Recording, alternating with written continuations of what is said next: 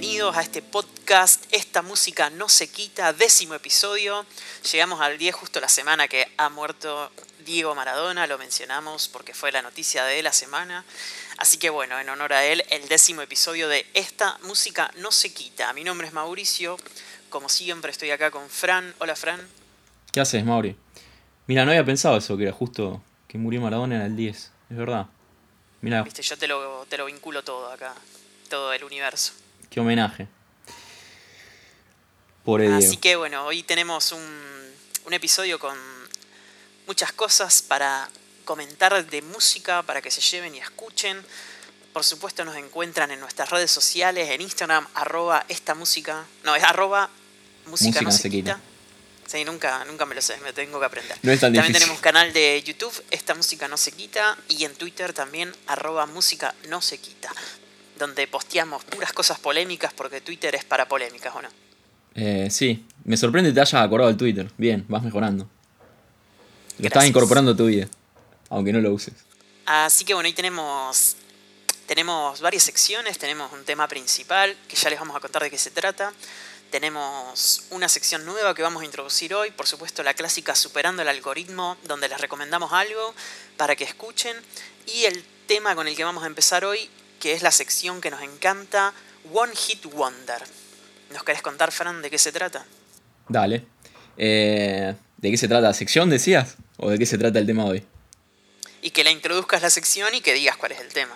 Bueno, One Hit Wonder, ya décimo episodio, que la gente debería saberlo, pero es un tema muy popular de una banda eh, que solo pega ese tema y después desaparece. O sea, tiene un solo tema que es mega famoso y después el resto de, los temas de la banda no se conoce. Y por lo general tampoco conoces el nombre de la banda, solamente conoces el tema. Así que bueno, esta semana traemos un tema que yo en un principio pensé que era de Phil Collins, pero no, era de Goite, y se llama Somebody I Used to Know. Eh, bueno, este cantante es australiano, pero nació en Bélgica, eh, es multiinstrumentista y tiene tres discos. La verdad que fuera del tema este, escuché un solo tema, que me lo puse a buscar hoy, y, me gustó también, pero, pero nada, como que sí, nunca había escuchado en mi vida ese tema. Y este tema sí, lo recontra escuché, es súper conocido, creo que todo el mundo lo conoce, salió hace poco tiempo. Y va, hace poco tiempo, hace nueve años ya, fue en el 2011 el tema. Eh, pero bueno, creo que es un gran tema, eh, a mí me gusta mucho.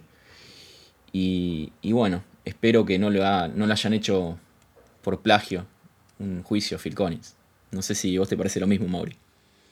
No, esperemos que no, por supuesto. Sí, el tema que trajimos hoy, eh, Somebody I Used to Know de Goite, es un tema que sonaba por todos lados cuando salió. Este, yo no me acuerdo la verdad en qué año, pero bueno, si acá dice 2011, le vamos a creer a la Wikipedia.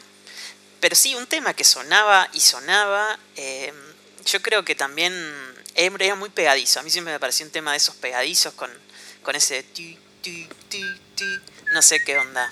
Sí. Así que mm, a mí sinceramente, te digo la verdad, no era un tema que me encantaba en ese momento. Pero bueno, ahora reescuchándolo uno puede apreciar un poco más la música, uno está más maduro. Y bueno, lo que no se puede negar es que sonaba en todos lados y fue un mega one hit wonder, ¿no?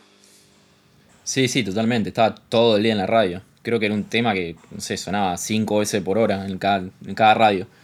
Eh, así que bueno, el tema este invitó a Kimbra, que es una cantante de Nueva Zelanda, que la verdad que tampoco aporta mucho al tema, salvo algunos estribillos y alguna partecita de canta, pero, pero nada, una colaboración pequeña. Eh, de hecho, casi ni me, di cuenta que estaba la, colaboración, no recordaba eso. No sé si te pasó eso, Mauri. Eh, no, no, yo sí recordaba, creo que sé, como en el segundo verso que lo canta la chica, no, no recuerdo bien ahora, pero sí, eh, eh, es así como decís, colabora esta cantante Kimbra, que yo no tampoco nunca más la escuché nombrar. Sí. Algo que me pareció gracioso y que, bueno, demuestra que es un super mega hit wonder, eh, va, one hit wonder, es que cuando lo buscas en YouTube pones Goite y los primeros, de los primeros 10 videos, 9 son de este tema. Que en versiones en vivo, la versión de estudio, la versión de estudio más corta, la versión de estudio más larga. Pero sí, o sea, es como que solamente te conocen por esto, Goite, date cuenta. Y de hecho creo que después de este, después este disco no sacó más nada. O sea, fue el último disco hace 10 años, no saca nada. vive de, los, de las regalías por ese tema. Bueno, y no debe vivir mal, no debe vivir mal porque se escucha, se escuchaba y se, se escuchaba. Yo no sé si se sigue escuchando, pero todos yo creo que lo recuerdan, sin duda. Así es. Así que bueno, el tema fue número uno en muchos países, eh, te dirá que en casi todo, por mucho tiempo, y ganó Grammy del año a la mejor grabación, o sea, del año. O sea que, bueno, fue como muy reconocido el tema en su momento ya, de por sí. No es que fue un, tema por ahí la pegó después con el tiempo. Y, y nada, musicalmente el tema es bastante tranqui, o sea, arranca con una guitarra eh, y un bajo, que el bajo es lo más importante por ahí, el tema es lo que más lleva, y esa melodía que antes Mauri silbó también, que bueno, es re pegadiza. No silbé yo, la tararía. Bueno, la tararía y yo la silbé arriba, es verdad. Ah. Pero bueno, quise, era la idea. Y bueno, después tiene muchas cuestiones de, percusiones, sintes que están buenos, que van apareciendo, desaparecen. Y bueno, para mí lo que más presencia tiene en el tema y lo que más llama la atención es la voz, que arranca tranqui y después en estribillo como que la rompe bien aguda y, y está buenísimo. Va, a mí me gusta mucho cómo explota el tema. Sí, a mí me gusta también la voz, como decís, sobre todo destaco al final cuando se pone más intensa la voz, es lo que más me gusta del tema, que el resto mucho no, no rescato otras cosas, pero la voz sí, y sobre todo cuando empieza a subir a partir de la mitad hasta el final, suma mucha intensidad y se siente mucho en el tema, el cambio. Sí, se renota y, más que nada lo hace con la voz, porque él pone instrumentos como que no hay un gran cambio en instrumentos, pero, pero bueno, está bueno eso como lo levanta. Y bueno, lo que decía antes, que, que por ahí Kimbra como que hace un aporte pequeño en esa parte que levanta, canta un pedacito y bueno, se pone aparte algunos coritos. Pero sí, no es un gran aporte. Yo, de hecho, por eso te digo, ni, ni recordaba que había otra persona cantando. Es así, bueno, y para hablar un poco del video, que siempre decimos que por ahí los One Hit Wonder también tienen un video que por eso son tan recordados, pero este es, es que es tranquilo, son ellos y o él creo, y se va pintando, ¿no? Es como que van haciendo un cuadro ahí en lo que transcurre el video, se va pintando con su cuerpo y se va camuflando en el cuadro. Sí, aparece una mujer que supongo que es Kimbra, porque la verdad que Kimbra no tengo ni idea quién es, pero, pero supongo que es ella. Eh, porque también canta en el video, así que debe ser ella seguro. Canta cuando justo canta la mujer, así Kimbra, así que tiene que ser Kimbra, seguramente. Pero sí, no, no, no es un gran video, es un video tranqui, qué sé yo. Así que, que nada, no sé si querés aportar algo más, Mauricio, si tenías algo más para decir. No, no, la verdad que mm, ese, eso es lo que he traído hoy del One Hit Wonder, no tengo más que aportar. Es un, es un buen tema, la verdad que escuchándolo siempre llama la atención y, y, la verdad que entiendo por qué pegó, aunque como dije a mí no me gustó mucho. Así que bueno, como todos los eh, episodios de este podcast les vamos a dejar una playlist donde ponemos los temas de los que hablamos para que puedan escucharlos y entiendan de qué hablamos. Y ahí vamos a poner el tema Somebody That I Used to Know de Goite. Sí, totalmente. Y bueno, antes de cerrar el tema por ahí, quería decir que no, que a mí me gusta el tema, eh, en contraposición con Mauri, me gusta bastante, o sea, me parece un buen tema. Y me dio ganas de por ahí dar una oportunidad a Goite de escuchar su disco. Va, el disco este por lo menos tiene dos discos anteriores que ni idea. Pero, pero nada, después le voy a dar una oportunidad, porque me parece que puede tener algún tema esté más bueno. Es la primera vez que me pasa con One Wonder, ojo. Ojo. Bueno, esperamos que los disfrutes, el, la escuchada de Goite. Así que bueno, Mauri, ¿y hoy qué, qué traemos como tema principal? Bueno, hoy tenemos un tema principal del día donde vamos a. traemos muchas bandas, porque el tema del día es super bandas o super grupos musicales. ¿Qué son superbandas? Se preguntará usted que está escuchando este podcast. Las superbandas son lo que nosotros consideramos aquellas bandas que fueron formadas por artistas ya consagrados que tenían su banda y que la dejaron o decidieron hacer un proyecto paralelo y se juntaron con otros grandes artistas ya reconocidos y armaron una super banda. Así que, mm, bueno, ya, le, ya van a entender más cuando empecemos a hablar de las bandas. Les trajimos seis bandas hoy, así que Frank, ¿querés empezar por la primera que nos trajiste? Bueno, dale.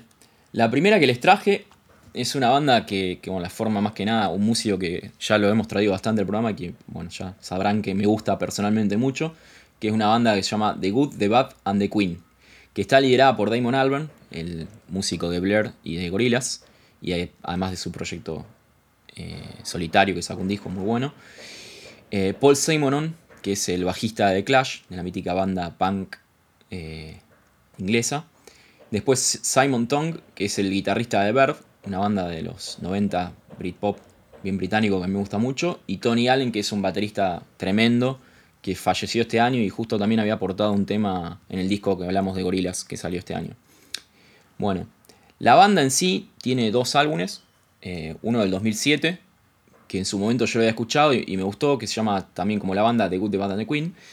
Y, y, nada, yo en su momento cuando salió me lo había recomendado un amigo y lo escuché, pero bueno, yo en esa época tampoco, no sé si me gustó tanto. Me pareció un buen disco, qué sé yo, pero no, no le di tanta importancia, no, no era la música por ahí escuchaba en ese momento. Y, nada, después, bueno, me empezó a gustar con el tiempo mucho más gorilas y qué sé yo. Y, cuando me enteré o me acordé de que Damon Albarn había grabado ese disco y Paul Simon, que también me gusta bastante, dije, bueno, le voy a dar una oportunidad hace poco. Y, nada, la verdad que, me reencontré, descubrí que tenía un segundo disco que se llama Maryland, que es del 2018, o sea, hace muy poco. Y, nada, la verdad que está, está muy bueno, me gusta mucho. Y, y nada, bueno, para contar algo, la banda yo creo que lo que tiene espectacular la banda es que se nota mucho la influencia de todos sus músicos. O sea, no, es un proyecto de Damon Albarn solista, digamos, sino que se nota, por ejemplo, la influencia en los bajos de Paul Simon se recontra nota. Tiene mucho de punk, mucho de ska, muy, muy de su banda de Clash, digamos, muy del estilo de él, de cómo tocaba. Y la verdad que le aporta algo que está muy bueno. Después sí, obviamente la voz de Damon Albarn es súper característica, que es quien canta y, y nada. Eh, podría escribirlo como gorilas, pero sin rap y un poco más tranquilo y más de ska. Esa sería la, descripción que yo haría de la banda. Eh, tampoco es una banda que escuché mucho, o sea, la empecé a escuchar de nuevo hace poco. Le di bastante más bola esta semana que, bueno, estaba preparando el episodio y, me la puse a escuchar. Escuché su segundo disco más que nada. Eh, pero bueno, la verdad que, me sorprende no haberle prestado más atención antes. Creo que, que, no sé por qué no lo hice. Pero bueno, ahora por suerte la redescubrí. Y, nada, creo que me gusta más el primer disco, habiendo escuchado los dos. Me parece que es un poco más experimental el primer disco y, tiene cosas más copadas. Por ahí el segundo es más parejo, eh, por ahí es más ska, más tranqui. Y, nada, me gusta más el otro porque tiene más cosas, tiene por ahí algunos elementos medio gorilas también, como que se nota más eh, que Damon Alban estaba muy metido en gorilas en esa época. Así que, que nada, la verdad que, que me gustó la banda al reencontrármela y, bueno, quería dejar algunos temas para, decir que me gustaron. Eh, Guns to the Head, que es un tema que me recontra se acordaba de los Beatles. No sé por qué, tiene esa onda bien Beatles. Eh, los sonidos de fondo, no sé, las voces. Me hace recordar eso. Después, otro tema que me gustó mucho es Drifters and Travelers, que me encantó. Después hay uno que es una pequeña balada que está muy buena, se llama Ribbons, que, que es un temazo, creo que es de los mejores que tienen. Y después otro que me encantó muchísimo, que me mata el bajo, que está muy muy bueno, el grupo que tiene, es History Song, es el primer disco y está espectacular ese tema, se lo recontra recomiendo. Así que bueno, no sé Mauri si escuchaste. Sí, algo pude escuchar. Eh, están buenos los temas, siempre es interesante ver cómo ya músicos que ya conoces, cuál es su onda, qué es lo que hacen, cómo que por ahí no, no sabes cómo se van a integrar y ver cómo se integran y, y lo que pueden hacer, ¿no? Eh, Creo que hacen buenos temas. Yo prefiero de Damon Alban algo como Gorilas. A mí me gusta ese estilo de música que hace. Pero sin duda que es muy recomendante, muy recomendable The Good, The Bad and The Queen. Eh, sobre todo, yo creo que el aporte, la influencia de Paul Simon me gusta, porque me gustaba mucho The Clash. Así que me parece una buena banda que tienen que ir a escuchar los oyentes. Buenísimo. Y bueno, a ver, contame, Mauri, vos que nos trajiste. Bueno, yo para empezar traje una banda que creo que fue muy conocida ya por los 2002, 3, 4, que es eh, Velvet Revolver. Para los que no saben, Velvet Revolver se formó con tres integrantes de Guns N' Roses, que eran Slash, Duff McKagan y Matt Sorum, y incorporaron a el guitarrista y cantante de Stone Temple Pilots, Scott Weiland. Y bueno, cuando surgió esta, me acuerdo cuando surgió esta banda, todos hablaban de, que era Guns N' Roses sin, sin Axel Rose. Y es un poco lo que pasa, ¿no?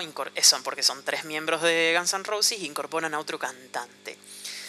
Y, y esto fue porque mm, ya cuando Axel Rose se fue de la banda, el resto de los Guns N' Roses se juntaron para un concierto benéfico y se dieron cuenta que, que, todavía tenían sinergia juntos, que querían seguir haciendo cosas juntos, aunque ya Guns N' Roses estuviera medio acabado. Por supuesto sabemos que revivió en los últimos años, pero bueno, era lo que pasaba en ese momento. Entonces decidieron que querían seguir tocando.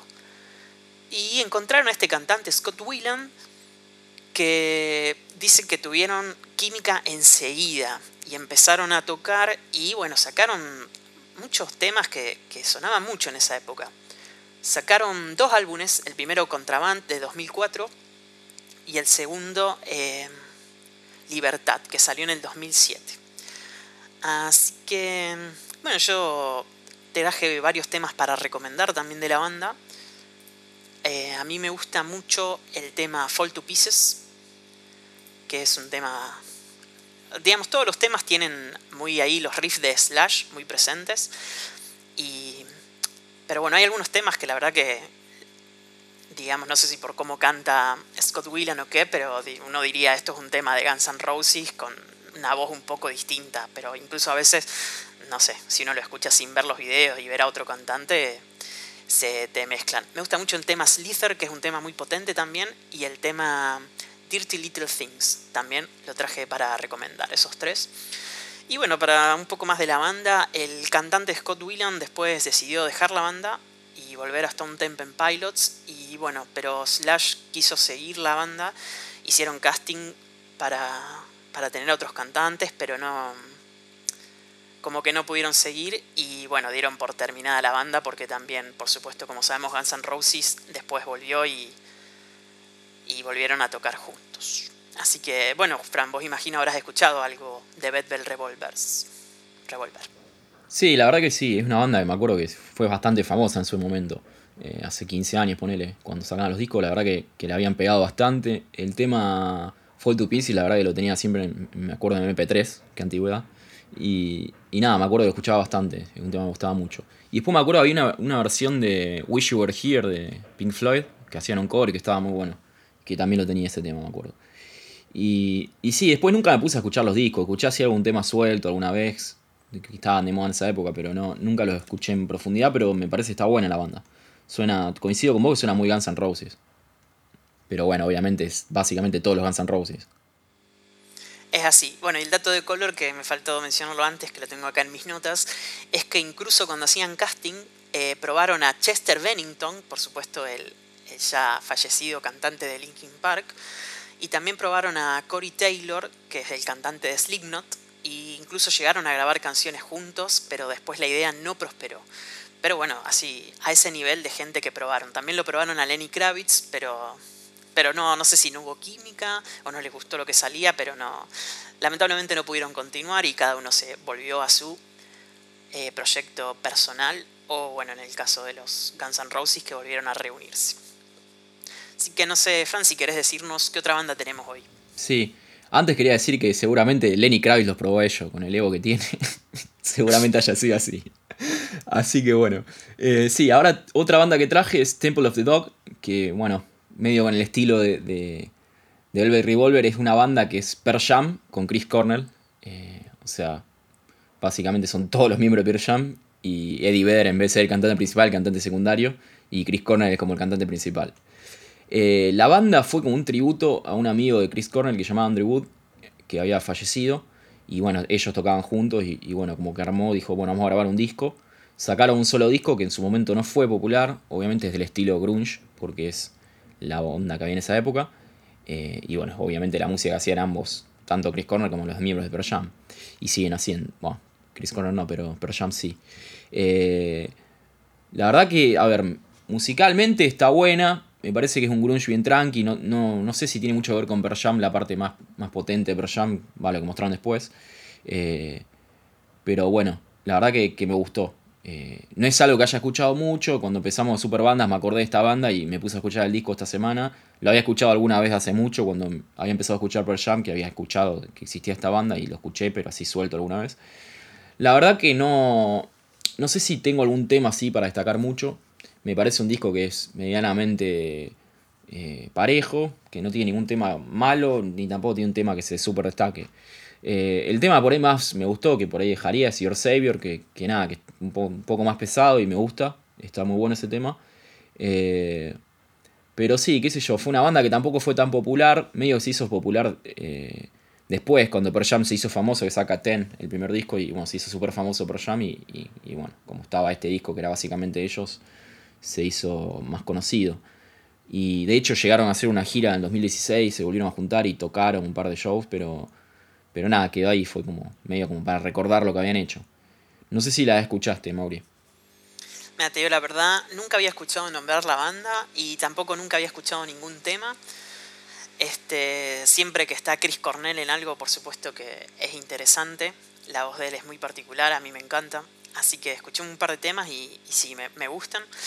Pero bueno, es algo como que, digamos, ya se ha visto, digamos, eh, por el género y todo. Como decís, es muy similar a Pearl Jam con la voz de Chris Cornell, que también hacían estilos bastante parecidos en, en esa época. Pero me sorprendió a mí la banda, mm, como te digo, que no la conocía, no sabía que había existido ese proyecto, o sea, me parece que fue un proyecto corto y, bueno, que no sé si, si siguieron, pero, pero nunca escuché yo. No, no, básicamente sacaron ese disco y, nada, fue eso, fue como un instante musical nomás. Pero sí, sí, lo que llama por ahí la atención que tenga dos cantantes de la puta madre como son Chris Cornell y Dave que a mí me son de los cantantes míos preferidos. Eh, y tiene una voz similar, así bien podría, que, está muy buena, o sea, con esa distorsión natural que, me gusta mucho. Eh, así que bueno. Eh, no sé si trajiste otra banda, Mauri. Sí, tenemos una banda que se llama Them Crooked Vultures, que es un supergrupo que se formó en 2008. Y es supergrupo porque está compuesto por Josh Holmes, Josh Home, perdón, que ya lo hemos mencionado creo en este podcast, que es el cantante de Queens of the Stone Age, Dave Grohl, que se puso en el papel de baterista nuevamente para este proyecto, eh, John Paul Jones, que era el bajista de Led Zeppelin, para los que no lo conocen, y también está Alain Johannes, que es eh, un productor de música que es chileno y que también ha tocado en, con Queens of Stone Age y con otras bandas. Así que estos cuatro músicos se juntaron y en 2009 sacaron un álbum que lo estuve escuchando y me gustó bastante. Eh, yo, como me pasó con la banda anterior, no conocía esta banda ni este proyecto, no había escuchado nunca. Y bueno, armando este podcast de las super bandas, eh, me puse a escucharlo y la verdad que me gustó. Eh, por supuesto, Josh Home tiene una voz muy particular que se siente, pero se siente mucho también la influencia de, del bajista de Led Zeppelin, me parece. es como escuchar mm, es como una mezcla entre Foo Fighter, Queens of the Stone Age y un rock clásico ochentero. Que bueno, es la mezcla que se arma porque todos sus miembros vienen de, cada uno de esos lugares. Así que muy interesante me pareció, este, quiero seguir escuchando. Y bueno, el álbum que mencioné antes se llama como el grupo Them Crooked Vultures y, me pareció muy interesante, la verdad que, que, lo recomiendo. Algunos temas que vamos a dejar en la playlist para que escuchen, New Funk, no One Loves Me and Neither Do I y Elephants. Son los que yo más destaqué. Así que no sé si lo estuviste escuchando, Fran. Eh, sí, la verdad no te voy a mentir, no lo estuve escuchando esta semana. Eh, pero sí, la banda sabía que existía, la escuché en su momento cuando salió el disco, me acuerdo, bueno, obviamente por los nombres me llamó mucho la atención y dije, la voy a escuchar. Y, nada, está buena la banda, me gustó, o sea, no, tengo así por temas, pero, pero bueno, es un proyecto con semejantes músicos imposible que salga mal. Eh, y sí, la verdad que está buena la banda, no sé, la escuché en su momento y nunca más la escuché, creo. Después alguna vez hacía algún tema suelto habré escuchado, pero, pero no, es una banda está buena. Sí, está buena, es interesante lo que hacen. Y bueno, siguen tocando, no han abandonado el proyecto, que empezó en 2008. Eh, ¿Cuándo dije que empezó en 2008? Empezó. Y de hecho, una entrevista del año pasado de Dave Grohl anunció que, que están con intenciones de grabar y que ya tienen algunas ideas para el próximo álbum. Y dicen que lo quieren hacer un poquito más pesado y más fuerte, así que bueno, hay que esperar y, ya vamos a poder escuchar el próximo CD de Crook Vultures. Así que bueno, Frank, ¿querés contarnos de la próxima banda? Bueno, la última banda que traje hoy es una banda liderada por el músico que más admiro, creo, eh, que es Tom York. La banda en sí es casi un proyecto solista de él, pero bueno, tiene algunos músicos bastante interesantes. Eh, la banda en sí se llama Atoms for Peace. Surge, me parece, medio como un proyecto de, Tom York, que tenía algo para tocar. Eh, de hecho, Atoms for Peace es un tema que tenía Tom York en un disco solista de él, medio electrónico. Y bueno, me parece que quiso tocarlo en vivo y no tocarlo con Radiohead, entonces agarró y armó su propia banda. En este proyecto musical lo acompaña Nigel Goodrich, que es el productor de toda la vida de Radiohead, que toca la guitarra, y un tal Flia, que es el bajista de Red Hot Chili Peppers, que la rompe totalmente porque está tocando en un estilo totalmente distinto y nada, hace una cosa increíble. Y después, bueno, tiene a Joey Waronker, que es el baterista y el percusionista de la banda, eh, que bueno, le aporta cuestiones medias tribales que están muy buenas. La banda en sí me parece una banda recontra original, eh, o sea, hacen algo totalmente distinto al, resto. O sea, obviamente que tiene influencia fuerte de lo que hace Tom York con Radiohead, que tiene mucho, pero se va mucho más a lo electrónico todavía. Y, nada, la verdad que, en vivo yo he visto varios shows así en YouTube y, me parecen espectaculares. O sea, hacen show que se ve que están muy comprometidos, muy metidos entre ellos y, y se nota eso, cómo fluye la música, cómo agarran los temas que por ahí son muy electrónicos cuando uno lo escucha en el disco y cuando lo llevan al vivo, la verdad que suena espectacular, o sea, suenan mejor todavía las versiones. Y, nada, la verdad que es una banda que me gusta mucho. Eh, tiene un solo disco que se llama Amok, creo, si no me equivoco. Y ahora me, entré a dudar si se llama Amok, pero creo que sí. Pero bueno, el disco está, está muy bueno. Y después en vivo tocan muchos temas, como dije antes, de, Tom York. Eh, pero bueno, a nivel musical, digamos, tiene, mucha, mucha influencia lo electrónico. Las voces de Tom York bien agudas están súper presentes. Tom York también toca la guitarra y se notan unas guitarras así de Tom York bien con ese ritmo raro que le pone él a los temas. Eh, ese aporte que tiene. Y la verdad que juega también con la guitarra de Nigel Goodrich y, está muy bueno el, juego que hacen. Algo similar a lo que pasa en Radiohead. Y, el aporte de Flea es increíble. O sea, Flea es increíble lo que hace.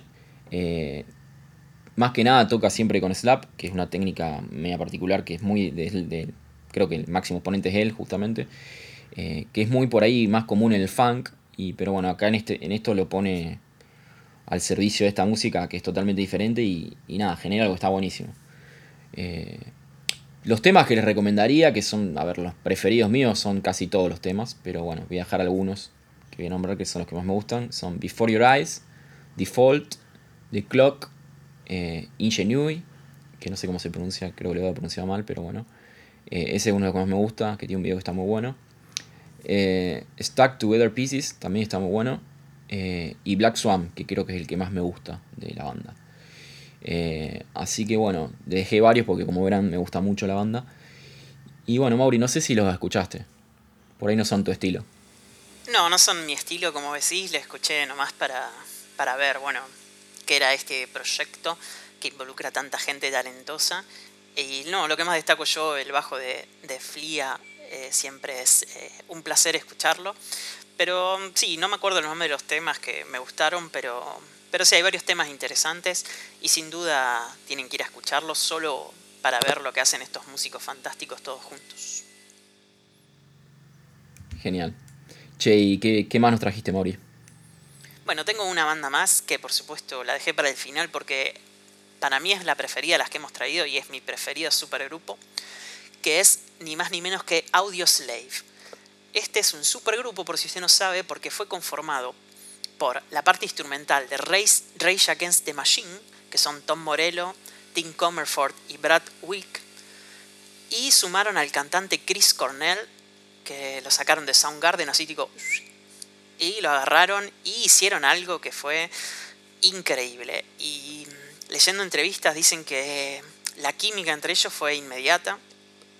Y bueno, yo creo que eso se ve en la calidad del material que han sacado, porque es fantástico, a mí me encanta. Sacaron tres CDs, en 2002 Audio Slave, después sacaron Out of Exile y Revelations.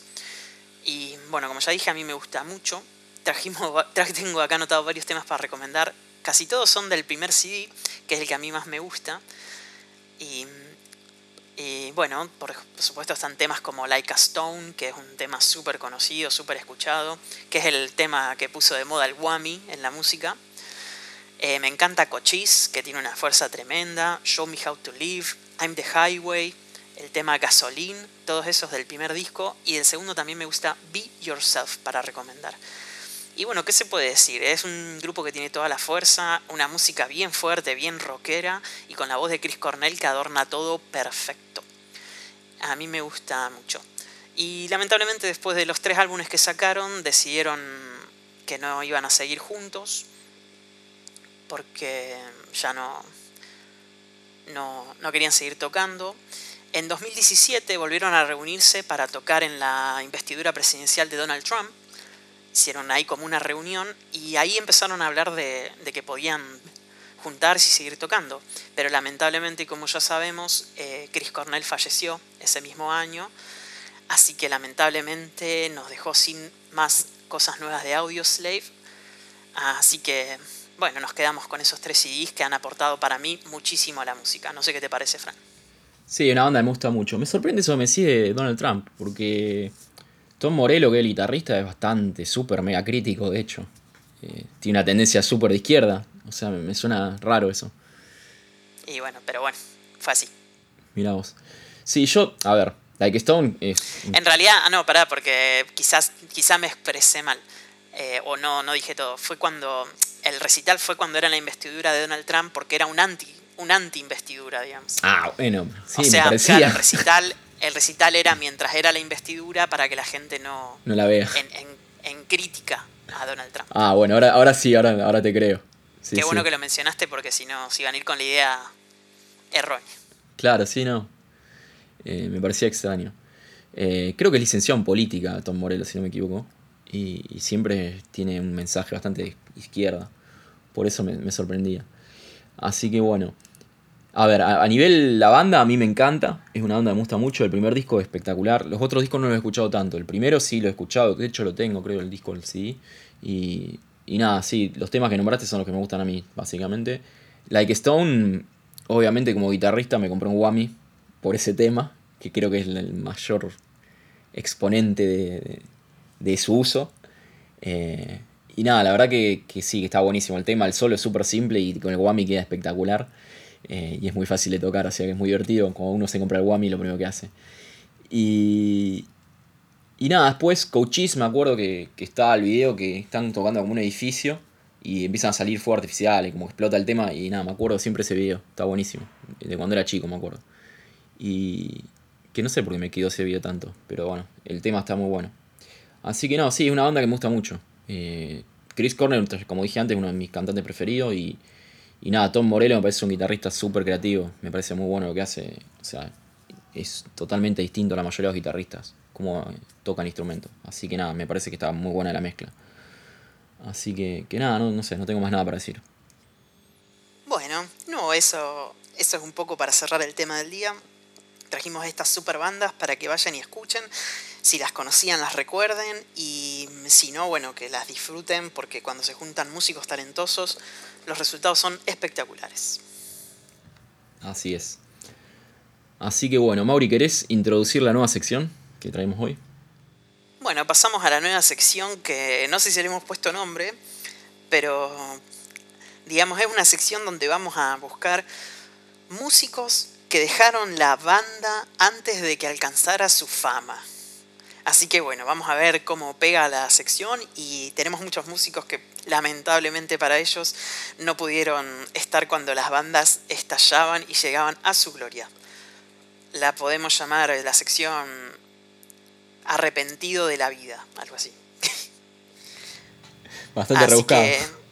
sí, no, no sé, no, no, la verdad que no sé. Ahora tenemos que ponerle algún buen nombre a la sección, pero bueno. ¿Qué les trajimos hoy? Les trajimos, por supuesto, el caso que para mí es el más icónico de, estos músicos que se fueron de la banda antes de que alcanzaran la gloria, que es el caso de Pete Best. Pete Best fue el baterista de los Beatles antes de que fueran los Beatles que conocemos hoy, por supuesto, con su baterista Ringo Starr. Estuvo tocando con ellos hasta el 62, incluso hizo gira con ellos en Hamburgo, todo. Y dicen, cuenta la leyenda, que la salida fue porque el manager eh, de los Beatles, que era Brian Epstein, lo despide porque el productor dijo que no le gustaba la forma en que tocaba. No sé si sabías vos de esto, Fran. Sí, eso tenía, eso tenía comentario ese que Brian Epstein lo había echado porque George Martin le dijo que no, que no daba. Eh, también tenía el, el, comentario de que Ringo tenía facha y que por eso lo habían puesto para, para vender más. Que no tenía nada que ver con lo musical, había escuchado yo.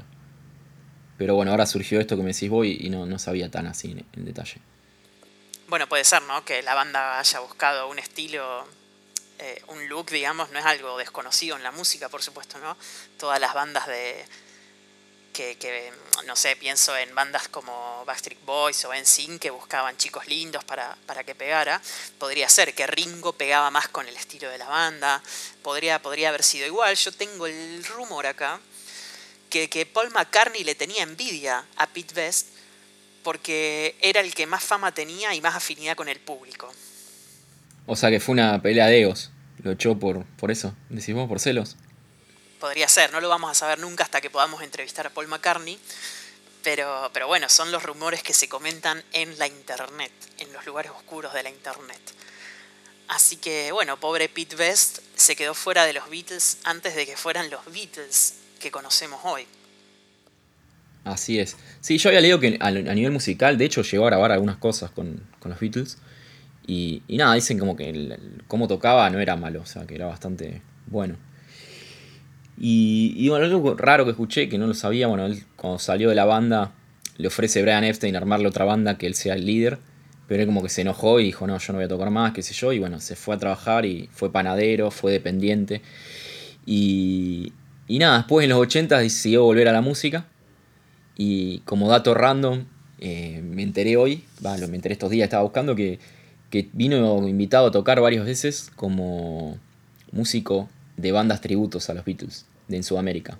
Y ha hecho giras por acá, con The Beats, con Beatlemania y con los Beatles. Así que, que nada, eso me, llamó la atención. Que tenga ganas, después de toda la fama que no tuvo, eh, ir a tocar a una banda que, que él no estuvo en definitiva al final, porque básicamente se fue antes que sean famosos y antes que empiecen a comer todos los temas. Medio raro. Como que vivió siempre a la sombra de lo que pudo haber sido. Y bueno, no debe ser una sensación fácil eh, haber, haber visto la, gloria que alcanzó la banda que él dejó o lo dejaron. Eh, así que bueno, esa es la historia de Pete Best este, en esta nueva sección que inauguramos em, a segundos de la gloria. Ese, ese nombre está bueno. Sí, o Desafortunados del Rock también me gusta. Desafortunados del Rock. Ah, ese está bueno, tiene, tiene onda. Así que bueno, esperemos que les haya gustado esta nueva sección y que la volvamos a tener pronto. Así es. Así que bueno, eh, si querés vamos ya al, cierre del programa. Va no, no, al cierre, sino a la última sección, que es mi preferida, que es Superando el Algoritmo. ¿Te parece? Sí, vamos a la sección. Bueno. ¿Querés que empiece yo o querés empezar vos hoy? No, arranca, arranca. Arranco. Bueno. Hoy les traje a una mujer que es excelente lo que hace. Se llama Alexandra Savior, la descubrí hace muy poco, ahora en la cuarentena, eh, en medio de la pandemia. Y bueno, es una cantante de un estilo indie, te diría, pero viste, qué sé yo. Es tan amplio el indie que bueno, la describimos de esa manera. Ella es de Portland, Estados Unidos, y bueno, es más que nada cantante, y pero también toca la guitarra, y la verdad que tiene una voz increíble. Eh, es una increíble compositora, tiene muy buenos temas, la verdad que tiene dos discos que están muy buenos. Eh, se hizo famosa por internet porque la descubrieron cantando algunos temas por YouTube y se hizo famosa, es súper joven, ella debe tener 25 por ahí. Y, bueno, el primer disco se llama Belladonna of Sadness, que se lo produjo un tal Alex Turner con James Ford. Alex Turner, bueno, lo digo un tal Alex Turner porque es el líder de, de Last Puppets y una tal Arctic Monkeys.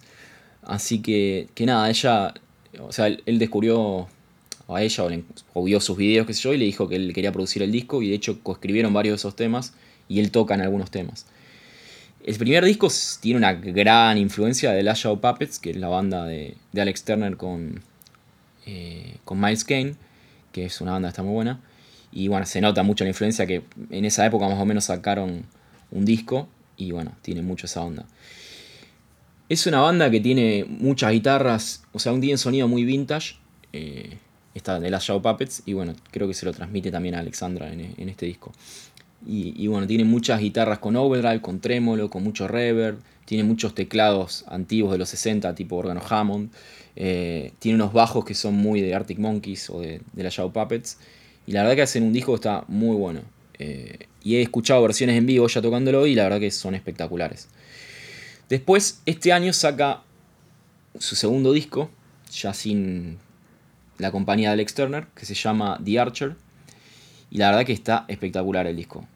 También tiene un estilo muy vintage. Me hace acordar mucho al último disco Arctic Monkeys, los sonidos que tiene, porque bueno, también siguen esos presentes, esos órganos, esos sintes bien de los 60s. De hecho, está como reinspirado con una música antigua. Ya la, tapa del disco es una foto de ella con unos colores así medio pasteles que, parece una tapa de un disco de los 60. Ya el peinado, todo, como que da como que la influencia de ella es ese. Eh, tiene unas guitarras así con un sonido bien vintage también, que, nada, tiene... Eh, también como decían en el otro disco, tiene mucho reverb, tiene un, overdrive tranqui, tiene trémolo mucho. Y bueno, la verdad que, que me gusta mucho lo que hace. La, descubrí hace poco, he visto, hay muy poco en YouTube de ella tocando en vivo. Es muy difícil conseguir cosas porque ve que no hay tanto filmado, digamos. Pero lo poco que he encontrado es muy bueno y hace versiones muy buenas. De hecho, hay unas versiones de dos temas que las tocas con Alex Turner en vivo en un bar que están ellos tocando. O sea, Alex Turner con la guitarra y ella cantando. Y nada, se ve, se ve en la cara de Alex Turner como está como hipnotizado por cómo canta. Y nada, es muy. Es más, hasta le erra en la guitarra en algunas partes. Y es muy gracioso porque se mira como diciendo, me equivoqué. Así que bueno, se recomiendo que lo busquen. Y bueno, para dejar algunos temas, la verdad que me gustan mucho esos temas. Voy a empezar diciendo el tema que más conocido de ella se llama Girly, que hay una versión que está muy buena, eh, que si no me equivoco es en vivo. Eh, vivo, no vivo de, vivo, de tocar en vivo, sino vivo esa que está en YouTube, que no sé qué es, pero tiene muchos, mucha cosa, mucha música como de ellos. Y, nada, está buenísima la versión esa. Después me gusta mucho Mirage, eh, que es un buen tema. Soft Currents, que tiene un piano espectacular, una balada muy buena, que me gusta mucho. Eh, que es la que abre el segundo disco. Después me gusta mucho Saving Grace, que tiene una guitarra con tremolo y reverb bien del estilo este que digo, que me gusta mucho. Me gusta mucho Howl, eh, que también es medio psicodélico ese tema, tiene unos teclados súper de los 60, con, muy bueno. Y, bueno, después los últimos dos temas que quería recomendar son The Phantom, que es un tema muy extraño como suena, pero me gusta mucho. Y Bachu, que es una balada re, re de los 60, que tiene un, pianito bien simple, pero re pegadizo en el estribillo, tiene unos vientos bien de orquesta de los 60, esas que acompañaban a estos músicos. Y nada, la verdad que es un artista que, me admiro mucho ya.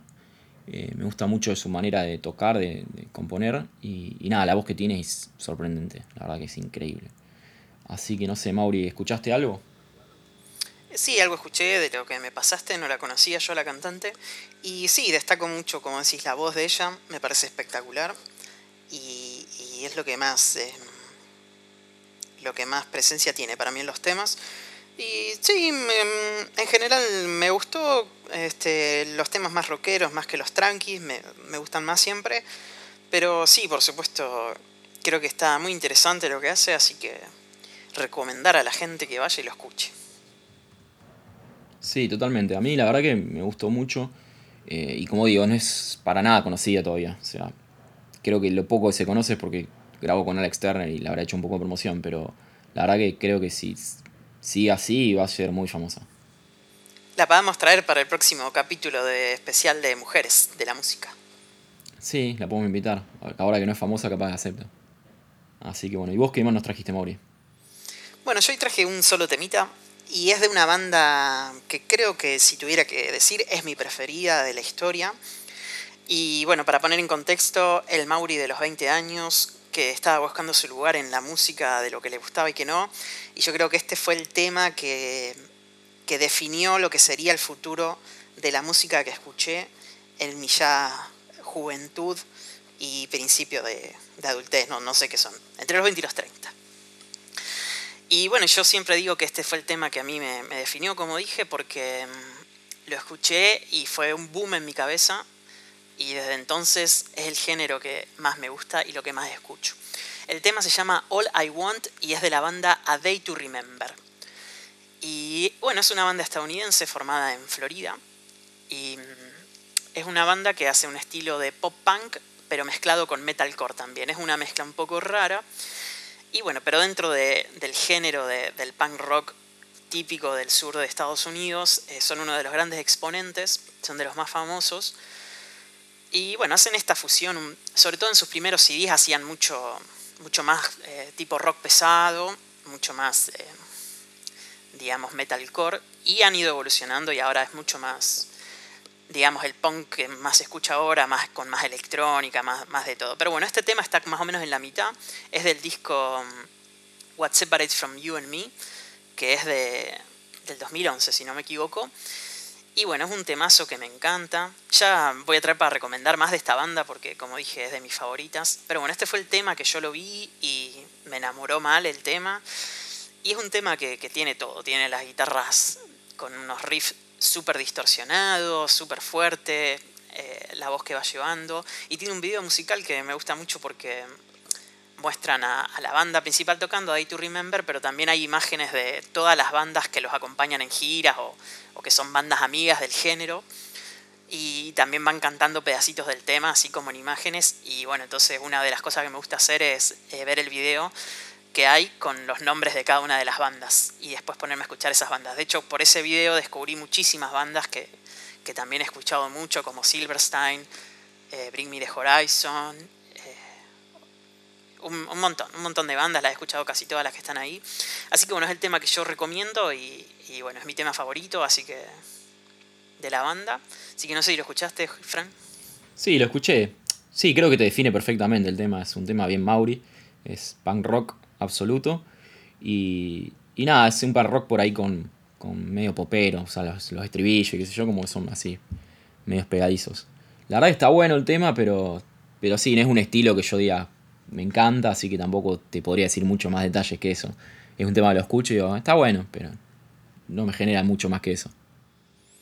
Está perfecto, bueno, es, mi recomendado para que escuche la gente y bueno, quizá alguno le despierta el amor por este género como me pasó a mí en aquella época. Así que bueno, ese es mi recomendado del día. Bueno, perfecto. Entonces, vamos al cierre del programa entonces ya. Vamos al cierre del programa, esperamos que si han llegado hasta acá les haya gustado el episodio. Y si no, gracias por quedarse y aguantarnos, porque la verdad que debe ser bastante pesado. Así que bueno, les recordamos nuestras redes sociales, arroba música no se quita en Instagram, que ponemos cosas cada tanto, pero vamos a poner más. Y mm, bueno, tenemos el canal de YouTube, por supuesto, esta música no se quita. Y como siempre dejaste de lado el Twitter. Ya, hoy lo te, te felicité hoy y ya lo borraste, o sea, ya te olvidaste. Sí, no, ni pienso en el Twitter. Pero es fácil, tenés que decir es igual que el de Instagram, o sea, no es tan difícil. Arroba música no se quita, listo. Puedes decir nuestro Instagram y Twitter es, y listo. Bueno, bueno, no lo voy a incorporar acá en el guion, que no tengo porque improviso todo en el momento. Así que bueno. Bueno, les agradecemos que nos hayan escuchado. ¿Y no quería decir algo más? No, que también tenemos acá, dice en el Word, que tenemos un mail. Así que si nos quieren mandar un mail también con memes o imágenes graciosas, esta música no se quita arroba gmail.com. Tremendo, sí, sí. Lo reusamos el mail. Se lo abrimos todos los días. Así que bueno, sí, manden muchos mails y, bueno, les agradecemos por haber llegado hasta el final con mi hijo Mauri y, nada. Eh, gracias por seguir escuchándonos. Chao. Nos vemos en el próximo episodio. Adiós.